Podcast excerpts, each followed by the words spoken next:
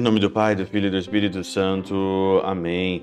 Olá, meus queridos amigos, meus queridos irmãos. Encontramos mais uma vez aqui nessa quarta-feira, hoje, dia 11 de maio de 2022, nesta quarta semana da nossa Páscoa.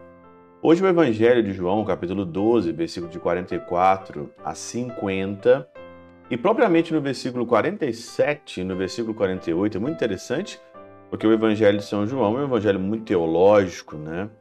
Cheio aí de, de frases, de contexto, de perícope, que dá para você fazer aqui grandes reflexões. E hoje Jesus diz o seguinte aqui: Se alguém ouvir as minhas palavras e não as observa, eu não o julgo, porque eu não vim para julgar o mundo, porque eu vim para salvar o mundo, porque eu não vim para julgar, mas eu vim para salvar.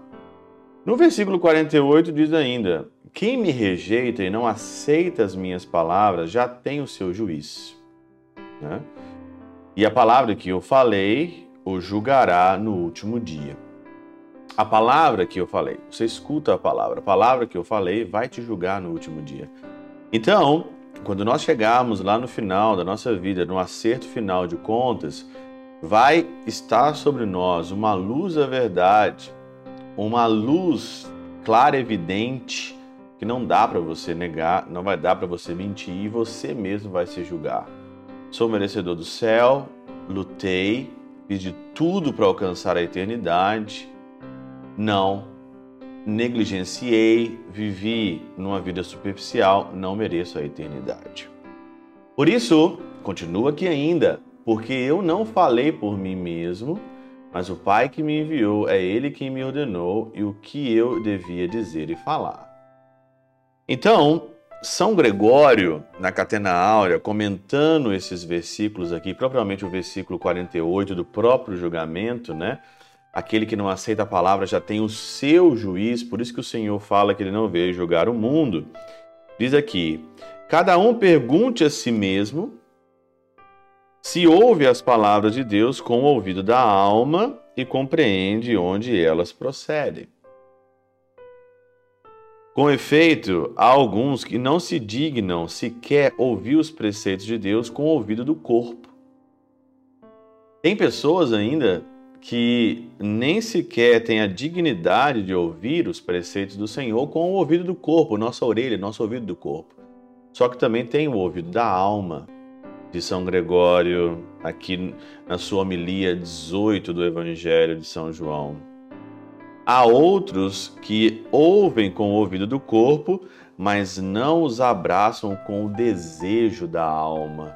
Por isso que dá para você entender que está cheio de gente na missa, né? Aqui na Alemanha não, mas por exemplo no Brasil e Portugal, cheio de gente na missa que escuta a palavra, mas não abraça o desejo com a alma e não abraça com o desejo da alma de viver aquela palavra.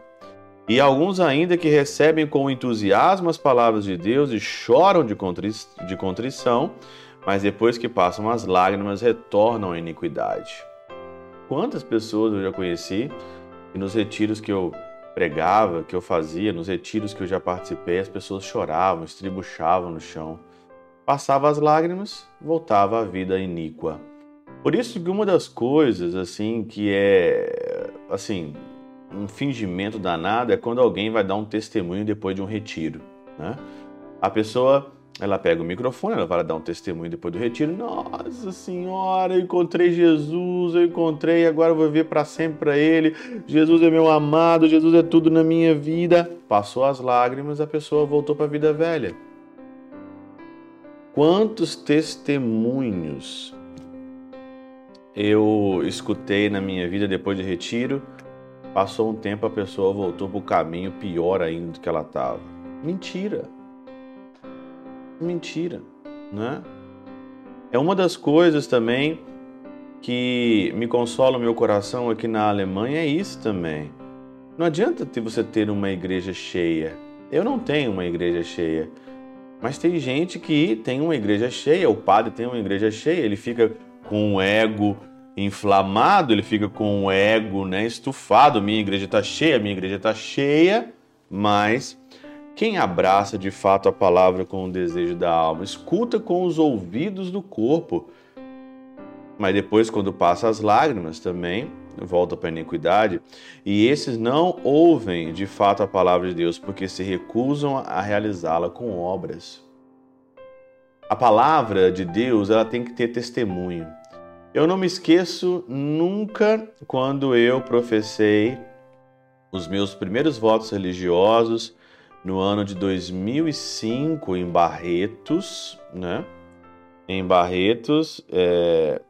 e aí então o padre, 2006, né?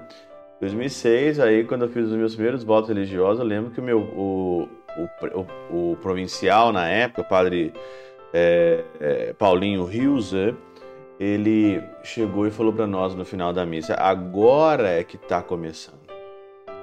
Agora que começa o testemunho. Você falou publicamente que você vai viver isso, isso e isso. É agora que começa. Então, é melhor você dar o testemunho no fim, quando estiver morrendo. É como você morre é que as pessoas vão dizer se você viveu ou não a palavra. Pela intercessão de São Chabel de Mangluf, São Padre Pio de Peltrautina, Santa Teresinha do Menino Jesus e o Doce Coração de Maria, Deus Todo-Poderoso vos abençoe. Pai, Filho e Espírito Santo, Deus sobre vós e convosco permaneça para sempre.